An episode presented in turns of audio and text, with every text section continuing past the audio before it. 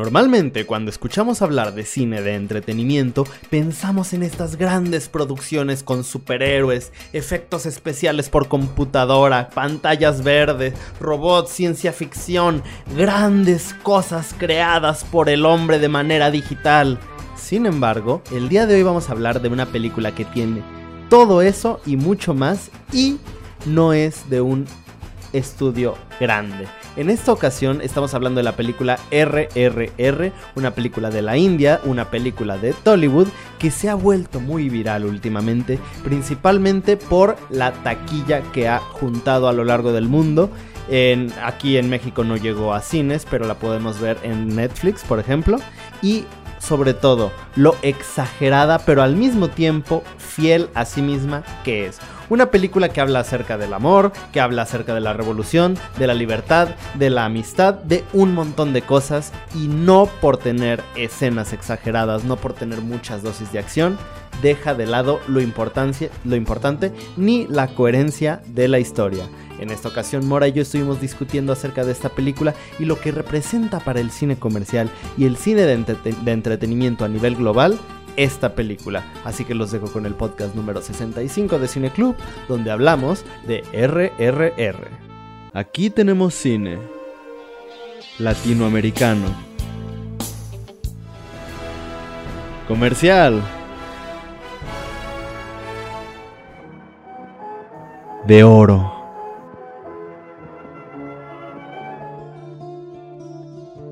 De autor documental, de culto, experimental. Cine Club, un espacio para todo el cine. Nice, nice, nice. Ahora sí. Entonces cuéntanos, Alan, una vez que has presentado este podcast, que has resuelto los problemas técnicos de la humanidad. Si sabes que lo, la presentación la hago off camera, ¿verdad? O digo, off llamada. Ah, ok. Lo he notado. Eh. Sí veo los videos a veces, o sea, no todos, pero... Sí, eres el único que comenta. Ya sé. No, al menos en YouTube. Sí. En YouTube, digo, no sé en Spotify, pero en YouTube sí. En este, Spotify, no, creo que no se puede comentar, pero al menos en Spotify la gente contesta las encuestas. Ah. Y entonces, este, ¿por qué escogiste esta película de... No sé. la elegí porque desde hace mucho tiempo ya estaba viendo que mucha gente le estaba recomendando y, decía, no manches, es la mejor película del año, wow. Y pues yo dije... Oye, ¿estamos en la misma? Dijiste, hoy era R, ¿no? RRR. Sí. Porque me acabas de mandar otra de la mejor película del año. O sea, sí. O sea, pues es que últimamente la gente, cualquier película que sacan, es, ah, es la mejor película del año, excepto Buzz Lightyear. Es así, ah, no, es así. Y más a los a los boomers dicen que es la peor película. Pero nuestra generación la ama. Mm. Pero, además de la otra que te dije, la de RRR, todo el mundo está diciendo que es buenísima, que es muy exagerada, que es muy divertida, bla, bla, bla, bla, bla. Y pues la han alabado. Entonces, yo vi que la gente compartió un montón de escenas en Twitter. Y hubo particularmente dos que me llamaron mucho la atención. La, de la pelea inicial con el tigre ahí en la selva, la del agua. Ajá. Y la del baile de y la del baile de Nacho. Nacho, Nacho, Nacho, Nacho, Nacho, Nacho. Ah, sí. Y pues vi esas escenas y dije, pues vamos a ver de qué trata la película. Y luego cuando la vi en Netflix, veo la para empezar, si lees la descripción de la película, la sinopsis, te va a dar una hueva enorme. O sea, ve, la sinopsis dice, la historia de dos revolucionarios legendarios que luchan contra los colonizadores británicos en la década de 1920. La verdad está... Sí, ya sé. No, no se me antojó nada, nada, nada. Nada que ver. Ya cuando ves la película es como, ¡wow! Sí, tiene sentido. Y sí. Y de hecho te traigo varios datazos curiosos de esta película. Mira, la, la producción, en, bueno, primero, esta película no es de Bollywood, si sabías eso, ¿verdad? Pues hay muchas este, industrias en India, ¿no? Porque todas las películas de Bollywood son indias, son de la India, pero no todas las películas de la India son de Bollywood. Esta película es de Tollywood, que pertenece a otra región. Justamente, de hecho, Bollywood es por que son de Bengalí. Creo que sí, Bengalí. Ah, puede ser. Ajá. Y estas, esta película es de Tollywood porque está en otra zona y aparte por el idioma en que habla, porque está en Tengulu. Ah. Tengulu, espero decirlo. Qué raro porque en Netflix dice hindi. Ah, por eso están doblados. Exacto. De hecho, grabaron las escenas dos veces de los diálogos. Una en ese idioma y el otro en Tengulu. Es justo lo que te iba a preguntar porque yo quería saber por qué se doblaron. O sea, parece película mexicana de los de las viejitas donde ves que están diciendo lo mismo, pero como que va desfasado. Y este y aparte les pone unas voces que luego luego se nota, más que nada con este con Akhtar, con Bim, que de repente estaban hablando y, y él tiene una voz así como que muy... Sí. Sí, sí, sí, sí, sí, sí, sí, sí, es verdad. Sí, que... Y, y, de hecho puedes notar que a los que hablan en inglés no los doblan, porque de todas formas hablan en inglés. Que va... Las grabaron dos veces las escenas, una para cada idioma. Con razón con todo costó tantísimo dinero. No, y espérate. Se supone que estos dos actores, Ram Karan y NT Rama Rao Jr., son los dos actores más populares y más taquilleros en la India. actualmente y desde hace muchísimos años. Y ellos nunca habían aparecido en una película juntos. ¿Por qué? Porque ninguna película había conseguido el presupuesto para pagarles a ambos en una película.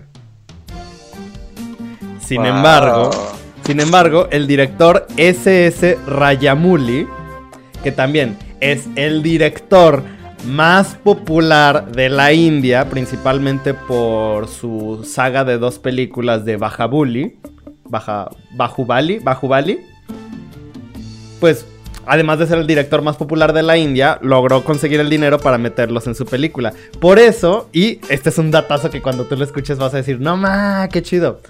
La película se llama, cuando la presentaron, no tenía nombre. La decidieron llamar RRR por Rajamouli, el director, Ram Karan, uno de los actores, y Rama Rao, el otro actor. Las tres R, los tres más populares. Y de hecho Ram se llama, no, Ram no se llama en la película, se llama, en la película se llama Bim. Y Ram, bueno, Ram Charam sí se llama Ram. Y Bim es Rama Rao Jr. Y aparte hay otro dato. Esta película, este es el dato que te digo que estaba buscando en Twitter, pero no lo encontré. Este dato lo voy a decir a medias. Es que justamente esta película es una producción familiar. El director, pues es S.S. Rajamouli. Su padre es el guionista de la película. Su hermano es director de fotografía. Creo que un cuñado es director de arte. O sea, toda la familia está involucrada en las distintas en los distintos departamentos de la película. También para abaratar costos. Porque pues ya era muchísimo. Pero sí es un proyecto enteramente familiar. Qué loco. Y justamente, o sea, traduciendo, traduciendo lo que costó la película. Mm, a ver, espera, ¿dónde están los datos de la producción? Ay, es que no. Ah, ya, ya perdí ese dato, pero. Ah, sí, aquí está. Eh. Aproximadamente costó nada más 72 millones. Unos 550 crore. Pero solo 72 ¿De pesos o de dólares? ¿Mande? ¿Pesos o dólares? Ah, dólares, dólares. O sea, es baratísima, baratísima. Sí, de hecho. Wow. Oye, está interesante. A mí me gustó la película, está muy divertida. Y veo por qué es una, o sea, sí tiene pinta de superproducción. Mi escena favorita es lo que yo había, habría puesto en los trailers. Es a fuego, con el cabello largo y la barba y todo, disparando flechas en el bosque. sin camisa, en las llamas. Es como... Sí, todo. Mi escena favorita definitivamente es la inicial. ¿Eh? Donde le dicen arresta a ese tipo y arresten a ese tipo y tráiganmelo. Ah, no, no, no. Cuando, cuando rescatan al niño. La inicial, es como la primera media hora, pero cuando rescatan al niño. Ah, sí. Sí, o sea, ese fue el momento donde dije, wow. Qué cosa tan loca. Y se dan el, es como Blue Demon y el Santo, o como Schwarzenegger y. Ajá, y el tipo de depredador. Sí. Este. El que también sale en Rocky. el saludo de mano, no manches. De hecho, tenía una pregunta. Ayer que terminé de ver la película, tenía una pregunta para ti. Dime. Y creo que cada, cada que veamos una película sobre bromance, te la voy a hacer. Aquí no, aquí no notaste homoerotismo. No. Esto es enteramente sobre amistad. Pues yo creo que sí, ¿no? No, no lo sé. Sobre todo porque. Pues no, no me dio la impresión.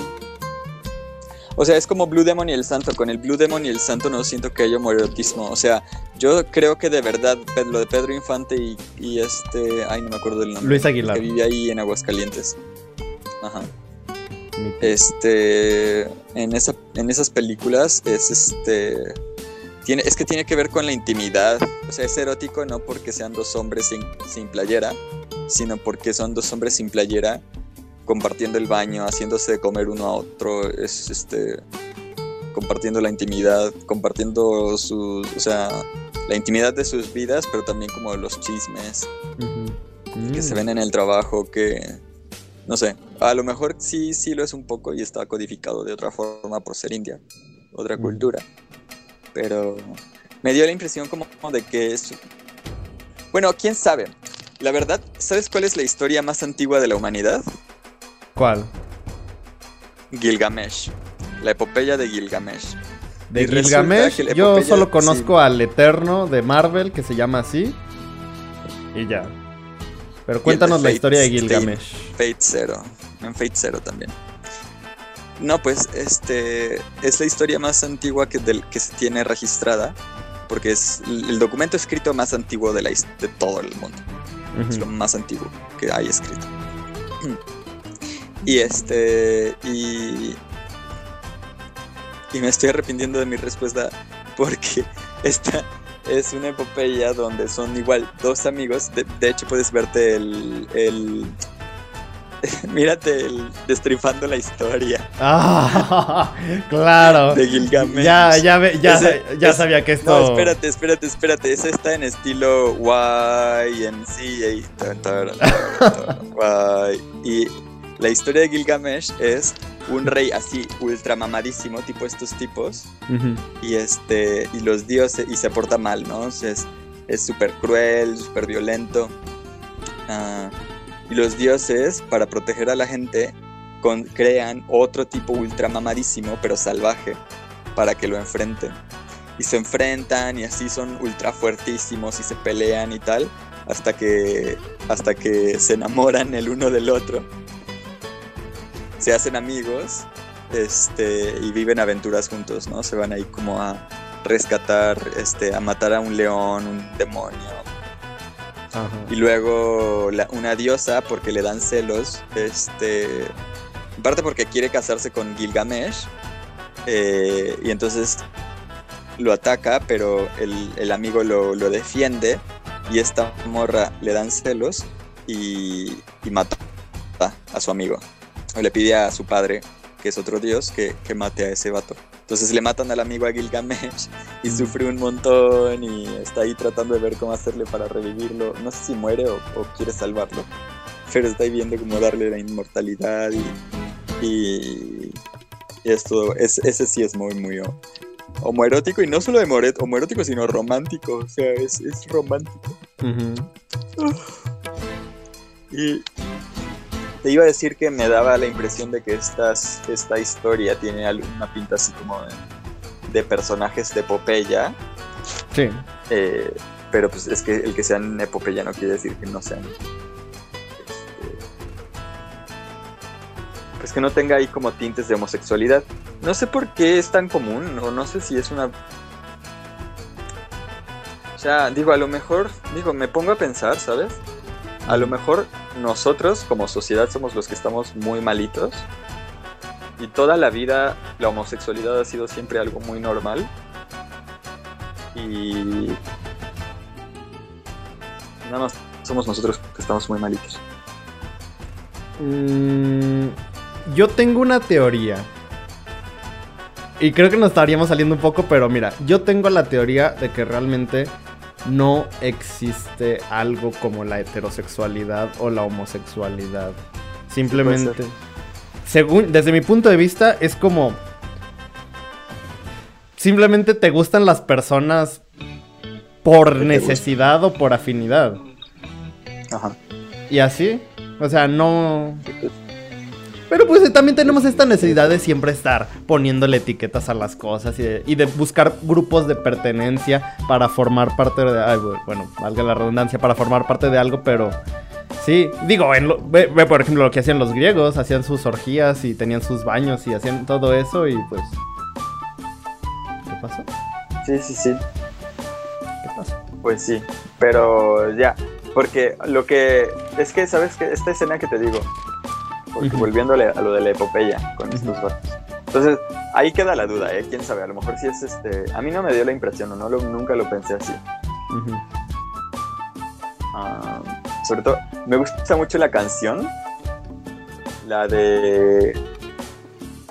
Eh, el destino contra el libre albedrío y no sé qué. ¿La del inicio? El fuego contra el agua. No, cuando se conocen. Sí, sí, sí, sí, sí, sí. Esa de. ¿Es la del inicio? De esto terminará en un mar de sangre o algo así. Ajá, sí, sí.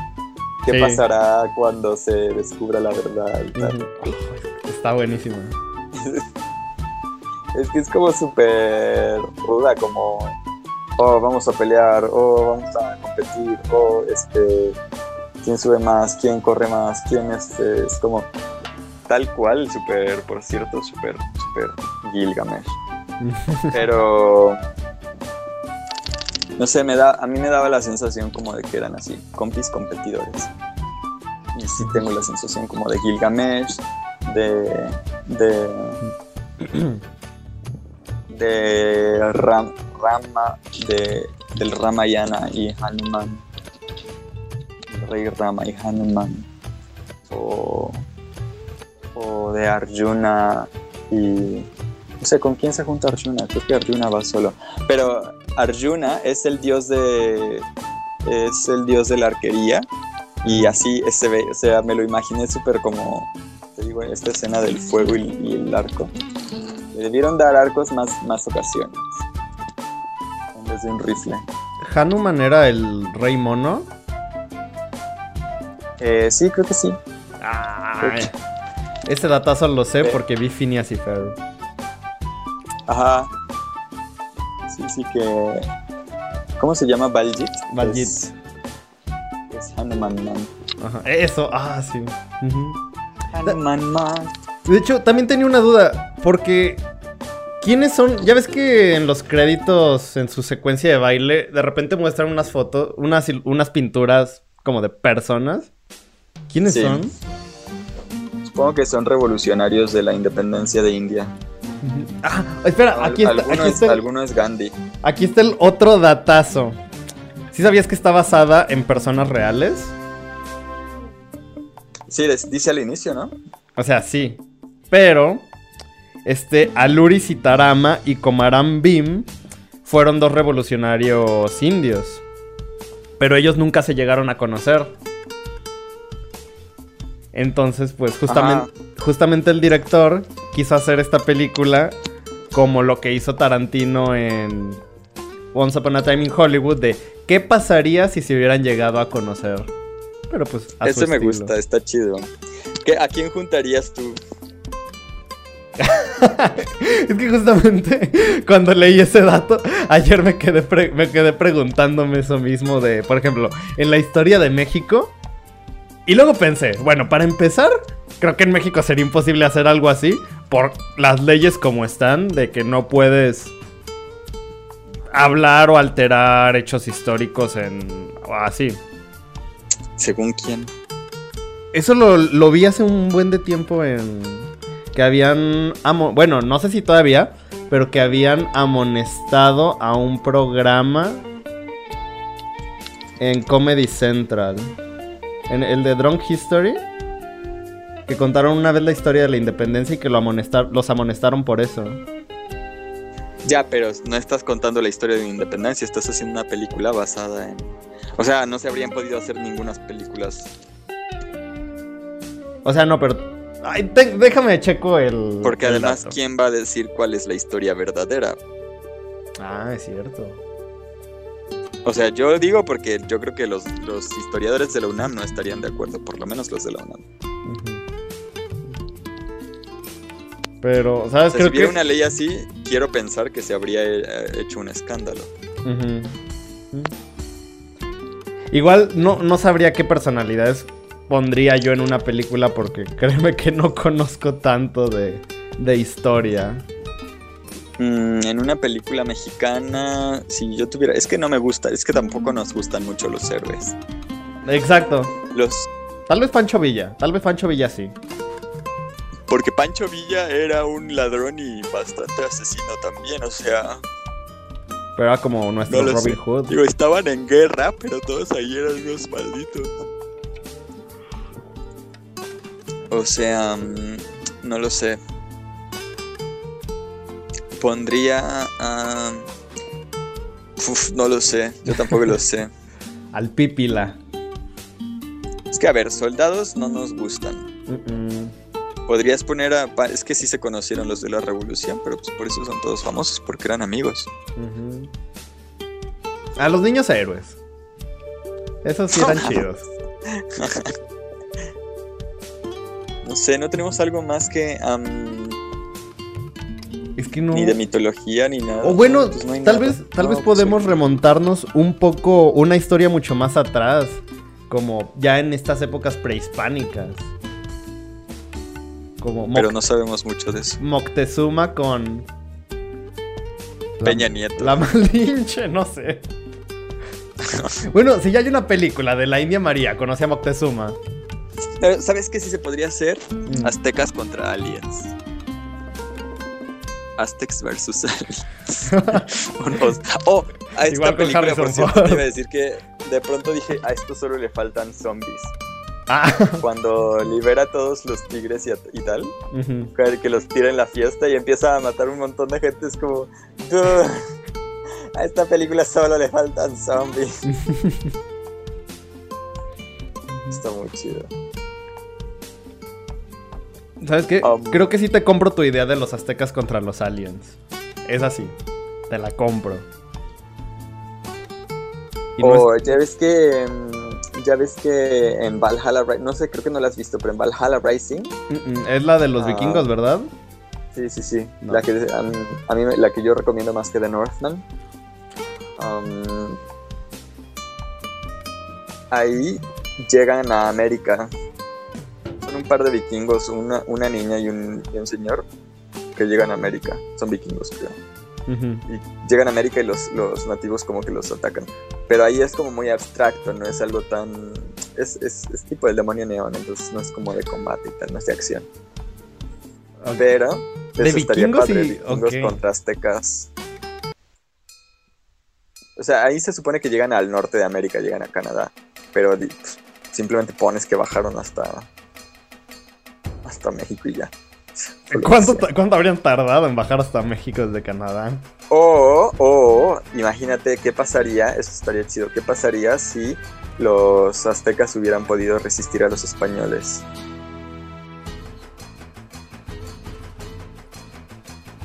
Oye, eso, eso está interesante. Mundo alternativo, historia alternativa. De hecho, los aztecas con rifles y helicópteros. Hay una serie en Amazon ah, también es algo así parecido. No me acuerdo cómo se llama. Ahorita la googleo.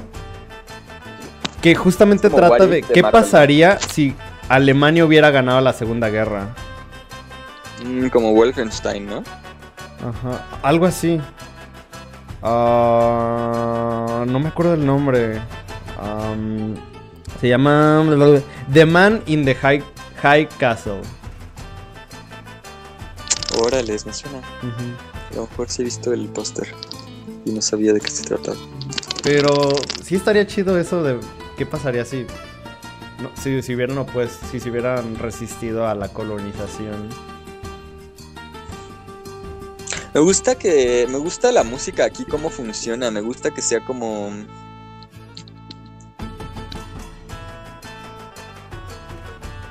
Como que no sea. Tipo musical. Siento que esto. ay, perdón, que no es musical, ¿Cómo? sino que, que es este. O sea, que no es, no es este como lo mismo que un musical, que en un musical como que las cosas pasan, los actores cantan y mediante el canto interpretan su... O a lo mejor sí. No sé, algo siento diferente que esto es como más narrativo, que las canciones te cuentan otra cosa. Ajá. Que sí, no sí, es sí. tan Que normalmente en un musical las canciones son más literales de lo que está ocurriendo. Ajá, como que las canciones se adaptan a la escena que tiene que ocurrir. Ajá.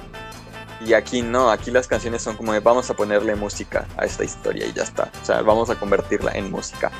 Y, y se quita todo, se pone baile, quizás algo como musical más Disney.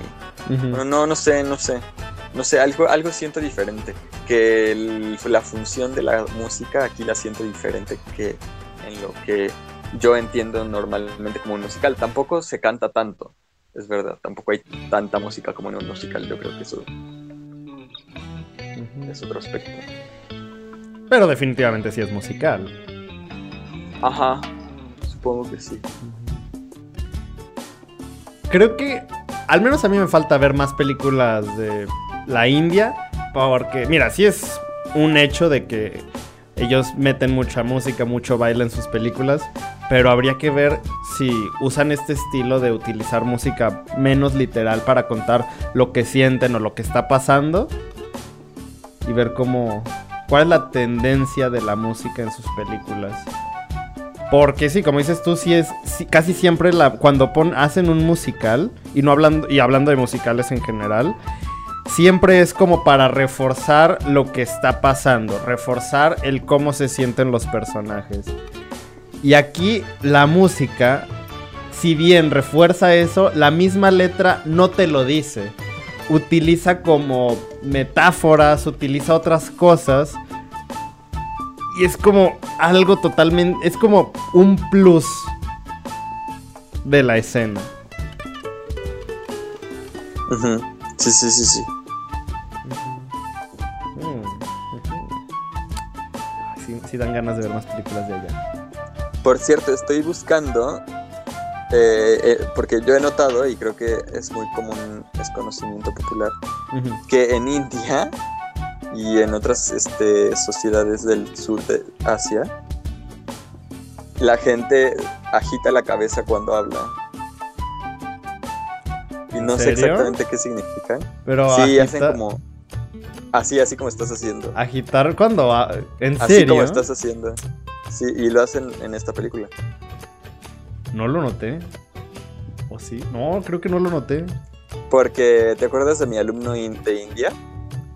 Sí. Él también este, agitaba mucho la cabeza así. Agi- ¿Ya no es tu alumno? No, creo que ya se, se fue, no sé a dónde. No sé si, creo que se planeaba regresar a India. Oh, ¿Cómo se llamaba? Girish Mohana Nair. ¿Cómo? Girish, Girish. Girish, Girish. Girish, Girish Mohana Nair. Mohana Nair. Ay, se nos fue. Y él también agitaba mucho la cabeza. Sí. No, no sé, no lo he notado de verdad. Se me hace cool. Se me hace cool a mí. Hola, Mora, ¿cómo padre. estás? Y otro, yo tengo un datazo. A Yo, ver. eh, cuando digo esto mm, pues es general pero en India y sobre todo pues en las tradiciones de danza india la mirada es, se baila con la mirada también es decir hay pasos de, mira, de la mirada hay pasos de baile de la mirada con, con los ojos pues ¿Cómo? o sea, ¿cómo? ¿Moviendo los ojos? o sea ajá ajá y hay bailes donde las bailarinas mueven los ojos a izquierda y derecha o, o hacen curvas wow. Eso está muy Sí. loco. Aunque igual esta Jenny eh, se lo menciona, ¿no? Que cuando estaba bailando que le gustó como la mirada que tenía este Bim. No sé si se refería a eso o otra cosa, pero... También eh, hacen mucho énfasis en sus ojos. Y otra cosa que puedo decir respecto, por cierto, a esto del... Ya que mencionamos la épica, pero no sé, perdón, ¿querías decir algo que te iba a interrumpir? No, no, no, no, no, adelante. Eh, el personaje de fuego, que se llama Rama, se llama Ram, pero cuando le cantan, le cantan Rama. Rama, ajá. Hijo de, hi- hijo de Raglu, Ra- Ragdu. Ajá. Rama, hijo de Ragdu. Y ese es, es el personaje de la epopeya del Ramayana. Y Sí. su esposa es, es efectivamente Sita. Sita. Que por cierto, anécdota, cuando estábamos leyendo el Ramayana en la escuela, ah, teníamos que traducirlo. teníamos que traducirlo del inglés al español para que lo pudiéramos leer todos. Y este, a alguien le tocó leer la parte donde decía, porque siempre dice, siempre le- le- se referían a ella como Mothercita, Mothercita. Entonces, a alguien le, tra- le, tocó, le tocó leer que llamaron a la madrecita.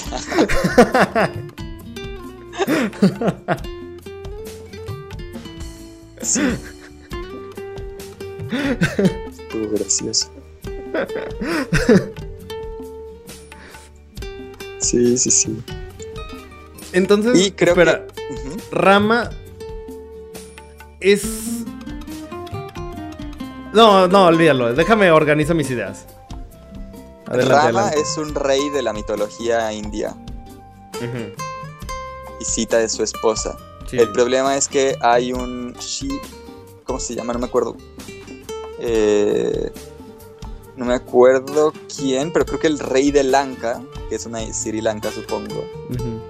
Ah, el rey de Lanka secuestra a Sita eh, y se la lleva a su palacio. Entonces, eh, Hanuman tiene que ir a rescatarla eh, y la rescata y se la regresa a Rama.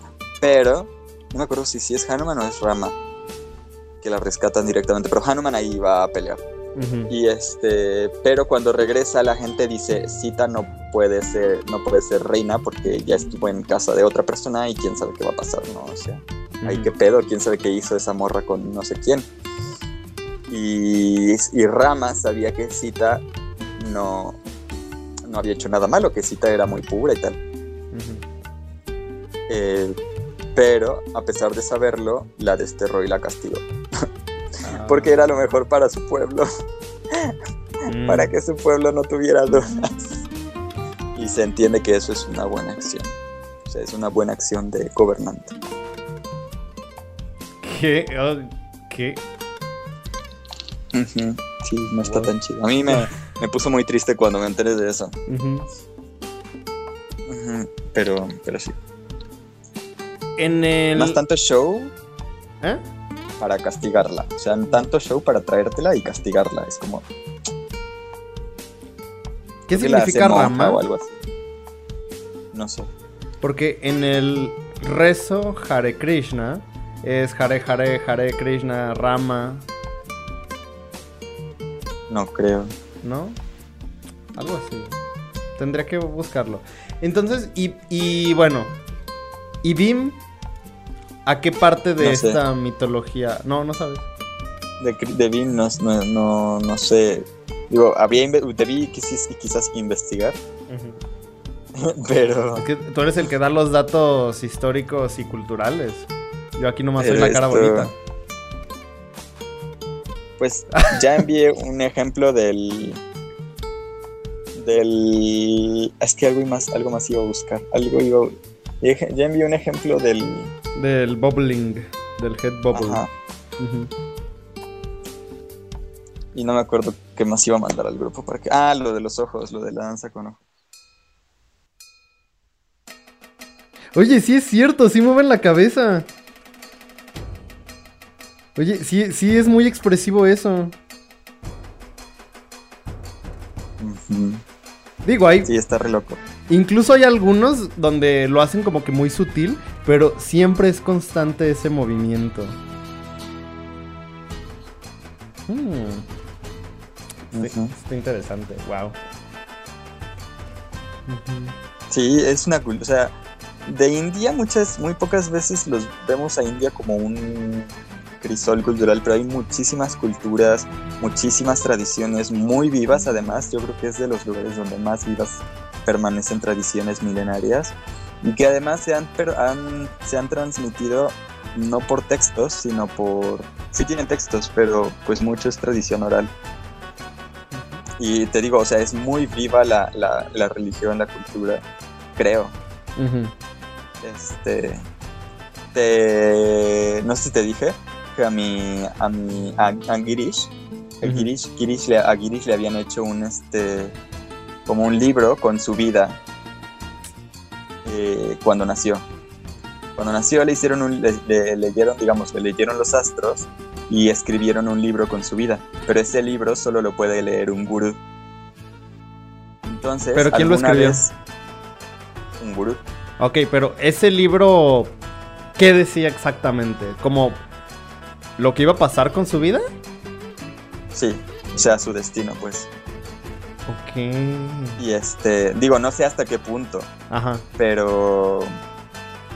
Pero está escrito en una forma que solo puede leerlo un gurú. Y cuando se dijo, alguna vez me contó que cuando se sintió mal aquí, llamó a su mamá y su mamá le dijo que, este, que le tenían que leer su libro para que se sintiera mejor. Y entonces, pues su mamá buscó a un gurú, o a, supongo, supongo que es un gurú, a lo mejor es un chamán o algo diferente a un gurú y no, no estoy diciendo preciso términos. Pero buscó a alguien que le leyera el libro y lo puso al teléfono para que le leyeran el libro y que le dijo pues alguna parte de su libro y este y que sí se sintió mejor que a él no le gusta mucho estar viendo ahí porque como que no quiere estar obsesionado con con qué dice Ajá. pero que sí lo puede hacer sentir mejor Damn, eso está interesantísimo. sí me- a mí me encantó la historia de, de eso es wow. Wow. Está súper. Oye, sí, está muy interesante eso. Porque, mira, no quiero hacer como esta mezcolanza de culturas, pero puede que sea como muy general, no con cosas tan exactas, de manera similar a como cuando te leen tu carta astral y tu carta natal, ¿no? sí sí sí dicen? precisamente Tu luna está O sea, en Leo, bla, bla, el- bla, Ujú. tiene que ver con el zodiaco Ujú. o sea es una especie de zodiaco también. Sí. Sí, está padre, pero estaría, o sea, no sé, imagínate, porque es es muy padre, se me hace muy padre que, te, que tengas un regalo. Digo, que sea un libro que sea cualquier cosa, ¿no? Pero que tengas un regalo de, este es tu regalo de haber nacido, de que te estábamos esperando. Y de que como que este es el regalo que prueba que tienes una vida que vivir, ¿no? Es como muy padre, es como algo muy, siento que es algo muy fuerte, como una conexión muy fuerte al momento en que naciste y pues en buena medida a la gente que, que te trajo al mundo. Y se me hace como muy padre tener ese objeto que te recuerda que cuando viniste al mundo alguien te quería, porque te dieron un regalo. Entonces yo creo que nada más con eso, nada más con esa idea, es muy fuerte emocionalmente para, para, pues, para ayudar a la gente. O sea, nada más con, ya más allá de, de, lo que te digan, nada más con hacer esa conexión como al momento en que naciste, mediante un objeto, pues, a mí se me hace muy potente, me imagino.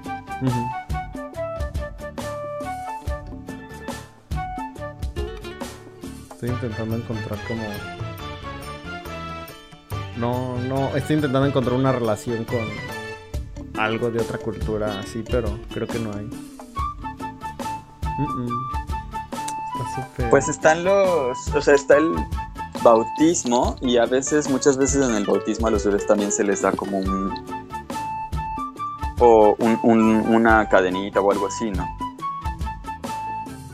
Y también mm. hay costumbres en, según las cuales las madres o los padres guardan cabello de los bebés. Ay, yo hace, hace tiempo yo encontré mis dientes, mis dientes de leche. me dio tanto asco y tanto miedo. Oh, no, no, no. Sí. De hecho, creo que también mi prima Paloma me contó que encontró hace como un año su cordón umbilical. Eh. Ajá.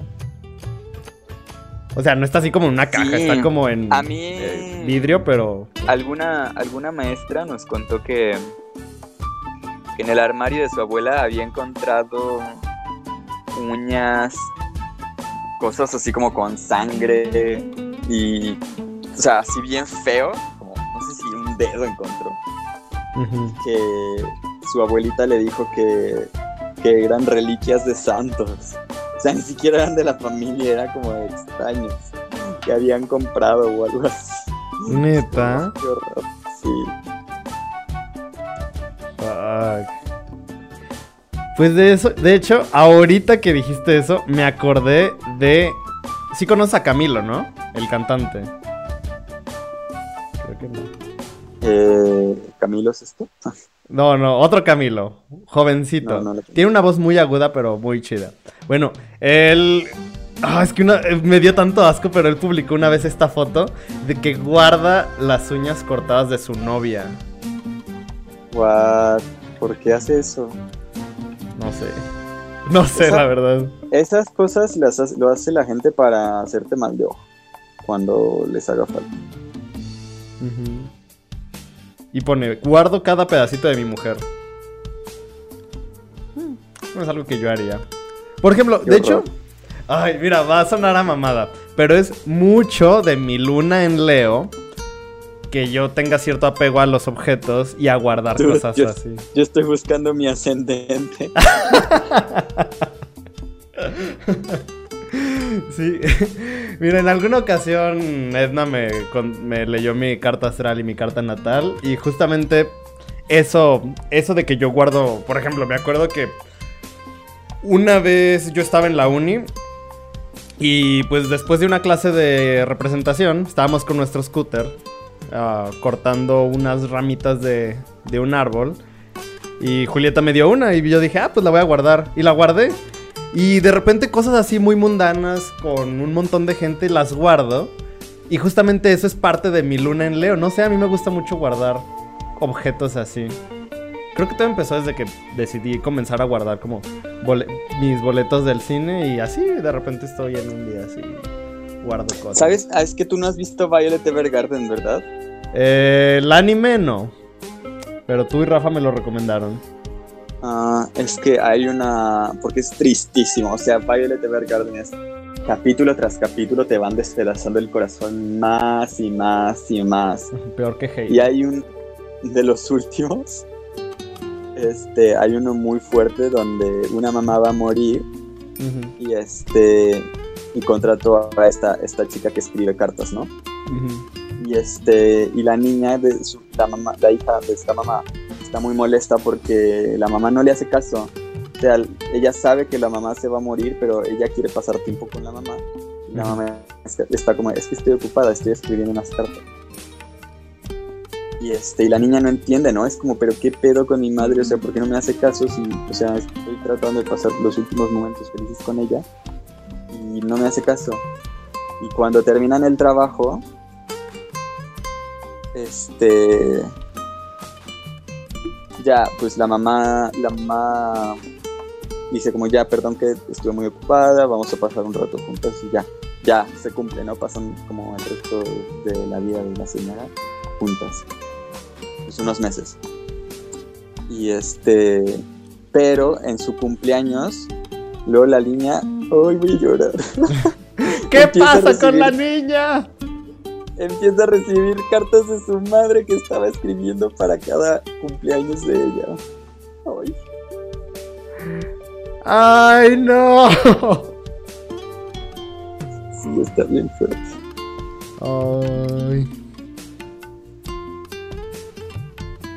Ah. Se pasan en Violet. Si quieres llorar, ay, pero es que no puedes, es de verdad, si, si un día quieres llorar, Ujú. ponte Violet Evergarden y guárdatelo porque sí, se, puede, se puede volver muy pesado ver Violet Evergarden seguido. Pero si quieres llorar un día, te pones Violet Evergarden. Tal Porque vez. aparte yo creo que te, ¿Eh? te hacen llorar, te hacen llorar, pero te hacen llorar como bien, ¿sabes? Como te sacas las cosas. La voy a ver. En unos en unas semanillas. Me voy a preparar para Voy Para a preparar mi cuerpo y mi mente colapso. para soportarlo. Bueno, gracias Mora por traer la hora sad aquí. Sorry. Era justo lo que necesitábamos.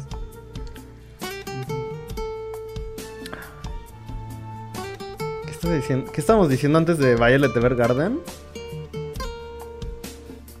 ¿En qué estábamos? Ah, Ah, no me acuerdo. ascendentes. Ah, de los ascend... Ah, sí.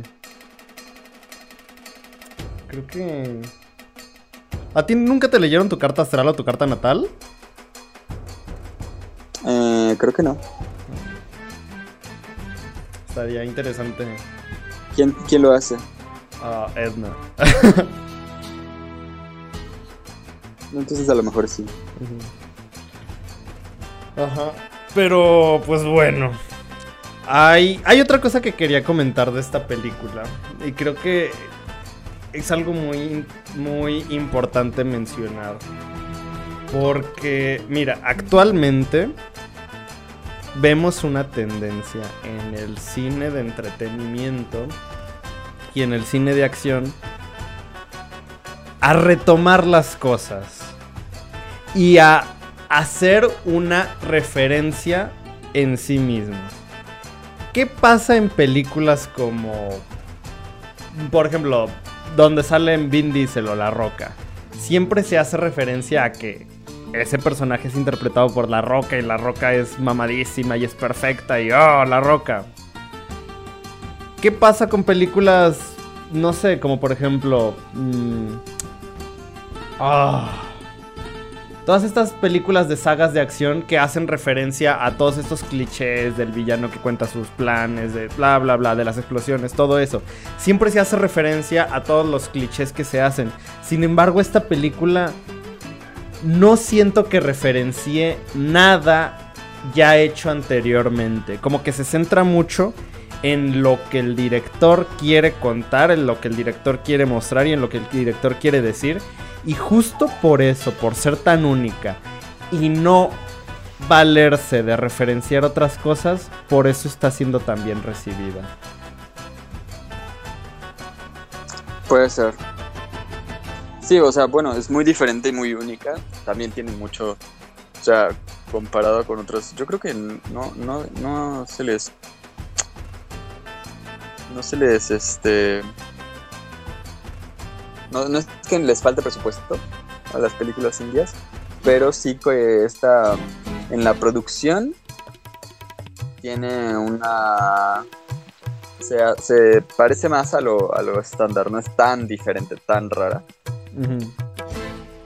Porque yo creo que hay otras que sí, ya la gente se va como, nos vamos como acostumbrando a otro tipo de, de,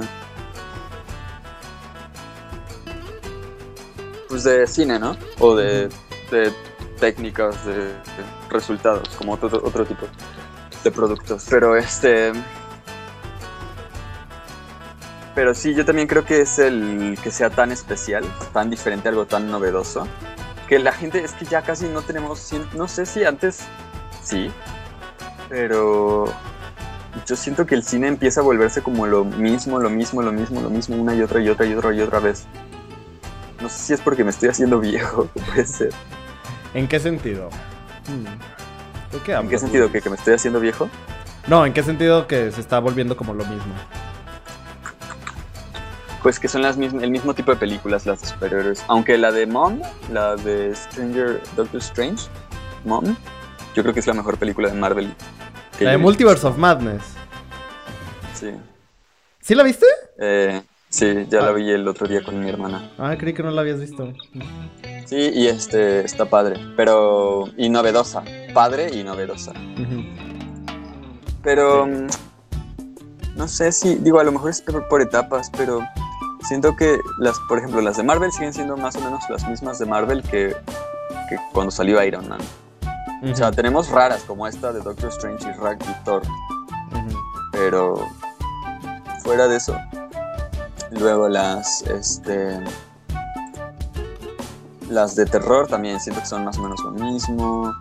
Está que los son los son los esta del teléfono negro, que son los muertos los que ayudan al niño, o sea, que son los fantasmas los buenos. No, espera, pero la del teléfono negro neta es una maravilla. Es ¡Ah! No, no, no, la he visto. No, sí, pero tienes que verla. Es. ¡Oh! Mm. Sí, muy buena. Esa me encantó. Sí, pues de hecho, no sé. También es que no he, visto tanta, tantos cine últimamente. Aunque no lo crean, gente, aunque parezca que vengo aquí muy. muy, muy canchero. muy fachero, facherito. No me hagan caso, eh. No me hagan caso a las cosas que digo. No, todo esto está guionado. Tenemos a un becario que escribe todo lo que decimos. Escribe las películas. Mira, entiendo esto que dices. Y esto que dices me pasó a mí cuando estaba en la prepa. Yo era muy fanático del anime. Y más del género del slice of life de, esto, de este género escolar. Hasta que hubo un punto donde... Y era de que yo veía un montón de series. O sea, de las 20 series semanales que había, yo veía unas 12. Pero, de repente te vas dando cuenta de los clichés. Y de repente ves una serie cualquiera. Y justamente de este género escolar. Y piensas, ok, ¿Cómo va a empezar el episodio? ¿Cómo va a empezar esta primera temporada? El chico se va a despertar, va a ir tarde a la escuela y pum, eh, mientras va corriendo hacia la escuela va a chocar con la chica. Ah, no, ay, me equivoqué, perdóname, jijiji, Y de repente llega a la escuela, llega tarde para variar y se sienta en su lugar, todo apenado de, oh, llegué tarde. Entonces la chica llega tarde también. Ah, una chica nueva en la escuela. ¿Dónde se va a sentar? Junto a él. Entonces empiezan a odiar y es como de esta rivalidad entre ellos dos. Pero entre ellos dos, esta rivalidad hace que encuentren un punto en común y de repente les dan un proyecto y tienen que regresarse juntos a la escuela y decidir, ok, ahora, ahora nosotros dos tenemos que trabajar juntos para sacar este proyecto adelante, para sacar cualquier cosa adelante. Y entonces, entre esta rivalidad, entre este de que no me caes bien, pero al mismo tiempo como que me estás empezando a gustar, bla, bla, bla, bla, empieza a desarrollarse eso, hasta que uno de los dos descubre que el otro le estaba mintiendo a la otra, y entonces, oh, se quiebra la amistad, pero de repente tienen que encontrar algo para, porque él dice, oh, no, resulta que siempre me gusta esta chica, entonces tengo que, tengo que arreglar las cosas, y le dice, me gustas, y ella le dice, ya, tú también me gustas a mí, y ¡pum! Siempre es lo mismo, lo único que cambian son los factores. No sé, la chica es mágica, no sé, el chico es parte de la mafia, no sé, la chica es un fantasma, no sé, esos son los factores que cambian, pero siempre se utilizan los mismos clichés. Lo siento, amigo, no. No me lo imaginaba. Estoy muy dañado. y no solamente es en el anime. Me pasó también con ¿Qué serie vi hace poquito? Stranger Things. Ya finalmente terminé los siete episodios de esta cuarta temporada. Y. ¡Dios! ¡Qué prede No es predecible la historia. Pero es tan predecible la actitud de algunos personajes. Los únicos personajes de los que no pude predecir cómo iban a actuar o qué iban a hacer fueron Will, Mike, el otro tipo y el, tipo que está como siempre bien hype, porque no hacen nada toda la temporada. O sea, los puedes quitar y no pasa nada. Pero te das cuenta de que la serie sigue ciertas tendencias y ciertos clichés que ya sabes hacia dónde va a ir, ya sabes lo que va a ocurrir. Y es lo mismo. Tú de repente te pones a ver una serie como la, el remake de RBD, te pones a ver una serie como Élite y dices, es lo mismo, una serie juvenil, todo gira en torno a esto y tienen las mismas actitudes. Y no solamente en eso, es como, ah, falta... Creo que ese es el problema de que no, de que no exista como una, una voz de los creativos para contar sus propias historias y de que los productores pongan primero la, la casa productora antes que el producto. De decir, de decir, no, no puedes contar eso. ¿Por qué? Porque tal vez a la gente no le gusta, tal vez gente de este otro país no lo puede entender. Y buscan que su contenido sea aceptado globalmente antes de, de crear una serie o una película propia. Dicen, no, es que esta película tiene que entenderse en Estados Unidos, en la India, en China, en Rusia, en México y así. Y por lo tanto tienes que globalizar más las cosas. Creo que por Sí, eso... ya no hay. ¿Eh? Las películas ya no se hacen con ideas, sino con, con este, objetivos de ventas. Exacto. Es un poco lo que decías de Marvel que pone a, a la gente a decir qué final debería tener. Sí, exacto. Bueno, ta- no tanto ¿Qué de final qué final debería más? tener, sino de que hacen estas proyecciones de prueba. Y de que si a la gente no le gustó esta escena, ¡pum! A los reshoots, vamos a grabar de nuevo. La gente no entendió esto. Por ejemplo, vi una entrevista de Taika Waititi, de la nueva de Thor, diciendo que por primera vez en las proyecciones de prueba a la gente, el villano de esta nueva de Thor, es el villano mejor puntuado de todas las películas de Marvel. qué divertido. Ajá, y de verdad, ah, yo, yo no estoy nada a favor de las proyecciones de prueba ¿Quién porque es el villano de esto de Thor? eh, Gore, el carnicero. Gore. Gore. Gore. Gore. Gore versus Gore. ¿Tienes algún, algún cómic mío? pre- ah, sí. ¿Ya leíste Los alacranes del desierto? No. Ah. Bueno, mañana que, te vea me mañana que te vea te presto tengo un co- el cómic en el que está basado esta película de Thor. Ok. Te lo presto. Love and.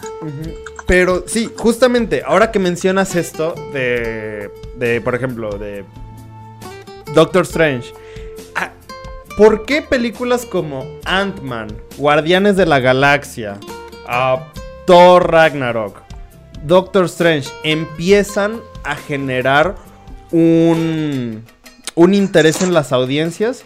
Porque se lo dan a directores que no se dejan llevar por la, pro- por la, casa productora. Directores que tienen una idea y una voz. Por ejemplo, en el caso En de... en parte siento que las productoras dicen como, ay, a esta película me, la- me vale verga, hazle lo que quieras. Eso pasó con Guardianes de la Galaxia. Dijeron, Guardianes de la Galaxia es un, son personajes que a nadie, nadie los conocía.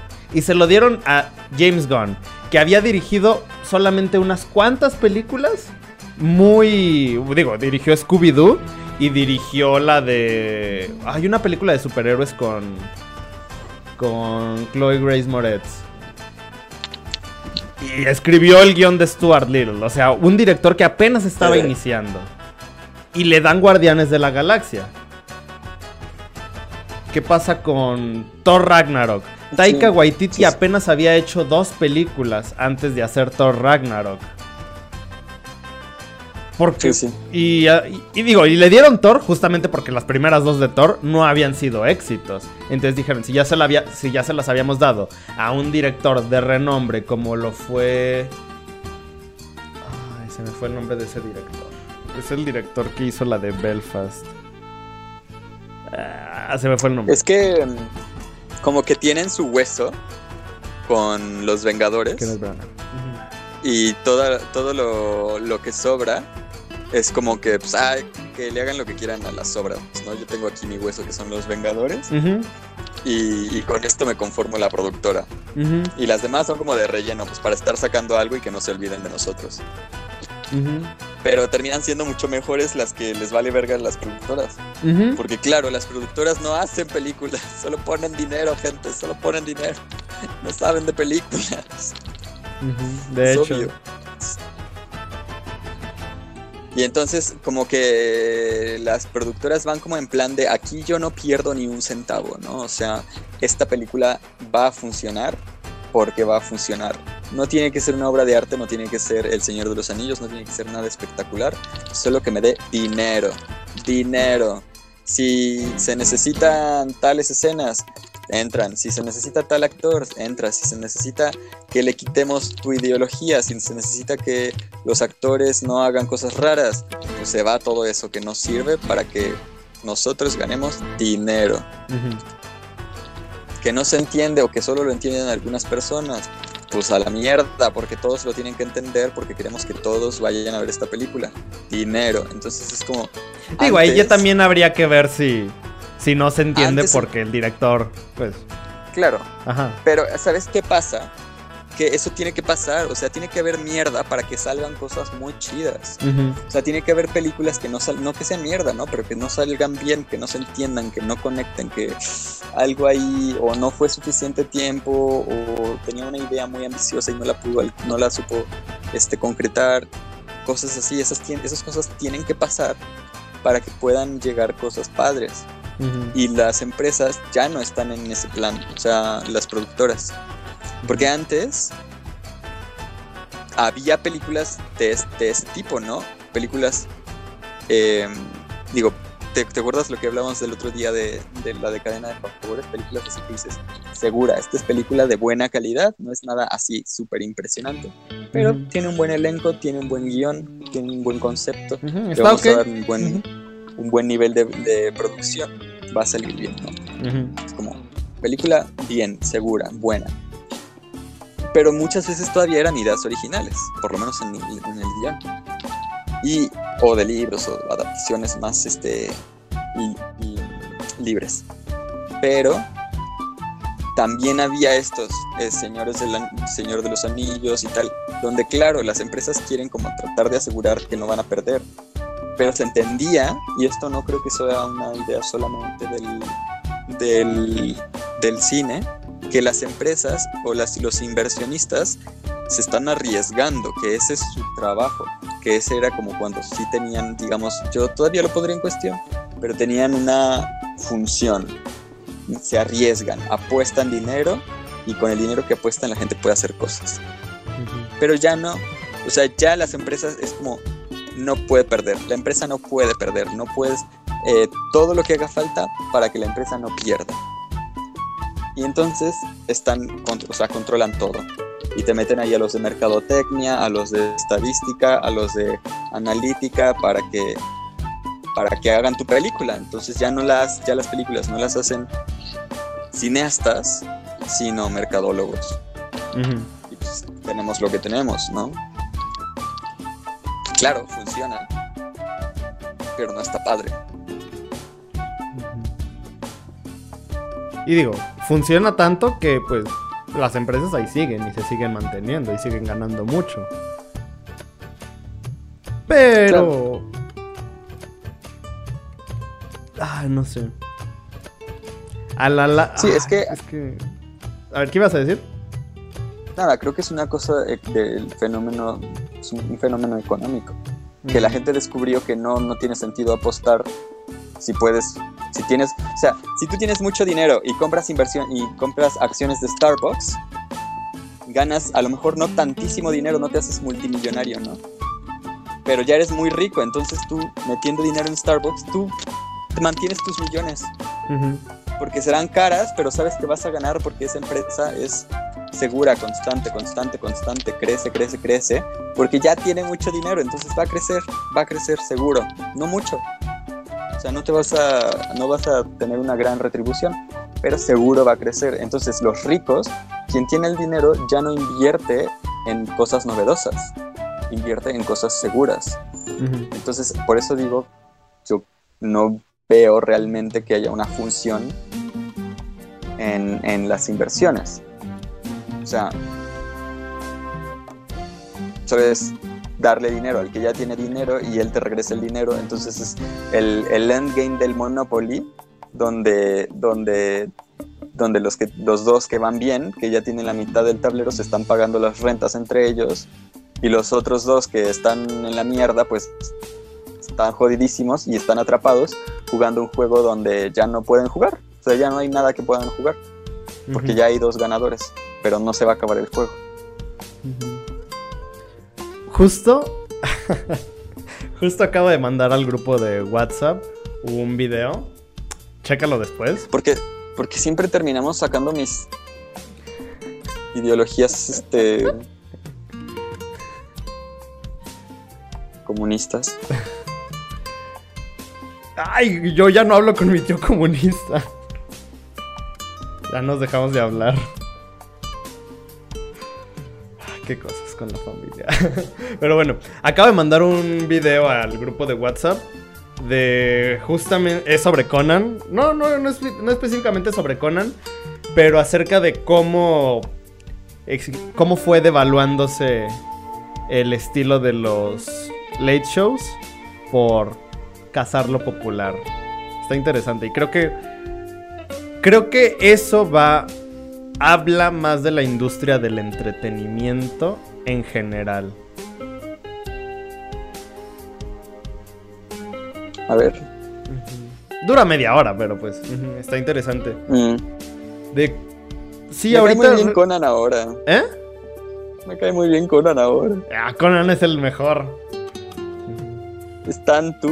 Es tanto, o sea, es tanto una persona que todo el mundo debería decir como tú, relájate, qué mal pedo eres, pero tiene gracia. Es como. Es como. Dices cosas horribles, eres un egocéntrico, eres bien grosero con la gente, pero no sé por qué me caes. Es Conan. Y, y me gusta que sus sus sus este sus sus co-casters, sus este, amiguitos ahí de que siempre están en el podcast, siempre son como tú, deja de ser tan egocéntrico, todo, todo el tiempo terminamos hablando de ti, maldita sea. No lo podemos evitar. Ah, Es el sueño. Es el sueño de llegar a ser como Conan. ya eres, solo te falta el dinero. No me falta el dinero, exacto. Te falta el dinero, la altura y el cabello. No, el cabello. Rubio. Sí. Bueno, te puedes peinar como él, pero no es rubio. Ajá. No, Conan no es rubio, es pelirrojo. Ah, y me falta ser irlandés. Bueno, tener como mi ascendencia irlandés. Ah, bueno, mira, yo soy guatemalteco. Morning, mate. Mira, yo soy guatemalteco, puchica vos, esa puede ser mi gracia. Soy como el Ah, Conan. sí eres guatemalteco. Soy como el Conan mexicano guatemalteco. Oye, ¿sí podrías ir a reclamar tu, tu nacionalidad guatemalteca? Sí, Sí, ¿no? ¿Deberías? O sea, sí podrías. sí, sí podría, pero. Un día lo vas a hacer. O sea, estoy seguro que un día vas a decir, a la verga, voy a reclamar mi nacionalidad doble guatemalteca mexicana. Y, es- y estadounidense también. Ah, sí, pues. Oh. Es que mi papá es estadounidense. Pero- O sea, mi papá vivió, nació y es guatemalteco. Pero se fue a vivir a Estados Unidos y allá obtuvo la nacionalidad estadounidense. Estadounidense. Oh. O sea, yo puedo obtener Oh, una nacionalidad guatemalteca y estadounidense. Oye, entonces sí te podrías ir a, a ese rollo de Estados Unidos. Sí. lo has- o sea, sí lo has pensado. Sí, que has y- no, pensado, no, no, no, pero lo, no lo he pensado. Lo tengo planeado. Solo hay un problema. Dinero. Dinero. Por eso véanos. Ayúdenme No, no, no, para a que- salir de que México. ayu- ayuden a escapar a Jubis de la TAM. Aquí no hay trabajo para un cineasta, diseñador gráfico, Para que locutor. se vaya a jugar League of Legends a NA. Oh, y Con ya José- conocer a Con Albus José Nox. de Odo. Ujú. Ayúdenme, por favor, que aquí no hay trabajo de diseño. Y si me voy yo, me llevo a Mora. Él Sí, estudió paguen, letras. Paguen, Está paguen, peor gente, que yo. paguen. Pues yo ahí voy, eh. espero, digo, espero. Gente, creo que esta es la última semana. No, creo que. A ver, sí, esta es la última semana que nos vemos antes de que me den mis resultados. Si alguien escucha este podcast, por favor, rece, prenda velas, haga changuitos, eh, hable con Krishna, con Arjuna, con todos los indios, dioses indios y, griegos y de todos lados. Háblenle a Pascu y Rodríguez destripando la historia y por favor hagan, recen porque, porque me acepten una maestría. Eh, la próxima semana les aviso. Ojalá quedes en la maestría. Ojalá sí. Y ya no podrás decir que, que estoy peor que tú. ya no. Yo sería como, oh. No, pues sí. Bueno, a lo mejor sí, ¿eh? O sea, luego les mando, luego les digo para que recen porque me den beca. bueno, ¿y de qué es tu maestría? En lingüística aplicada. Ah, o sea.